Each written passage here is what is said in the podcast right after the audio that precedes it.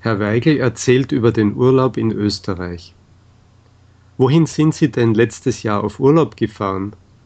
Nach, nach Österreich, in Ihre Heimat. Wir haben zwei Wochen in St. Gilgen verbracht. Ah, St. Gilgen kenne ich gut. Ich war selbst vor zwei Jahren dort auf Skiurlaub. Wie hat es Ihnen gefallen? Sehr gut. Der Ort ist schön, sauber und ruhig und die Landschaft ist herrlich. Ja, das fand ich auch. Wo haben Sie gewohnt? Wir haben in einer Familienpension gewohnt. Es war sehr gemütlich. Die Familie war sehr freundlich, der Service war ausgezeichnet und das Essen hat uns sehr gut geschmeckt. Prima. Und haben Sie schon Reisepläne für dieses Jahr? Ja, dieses Jahr wollen wir wahrscheinlich in die Schweiz fahren. Eine gute Idee. Ich wünsche Ihnen eine gute Reise. Dankeschön.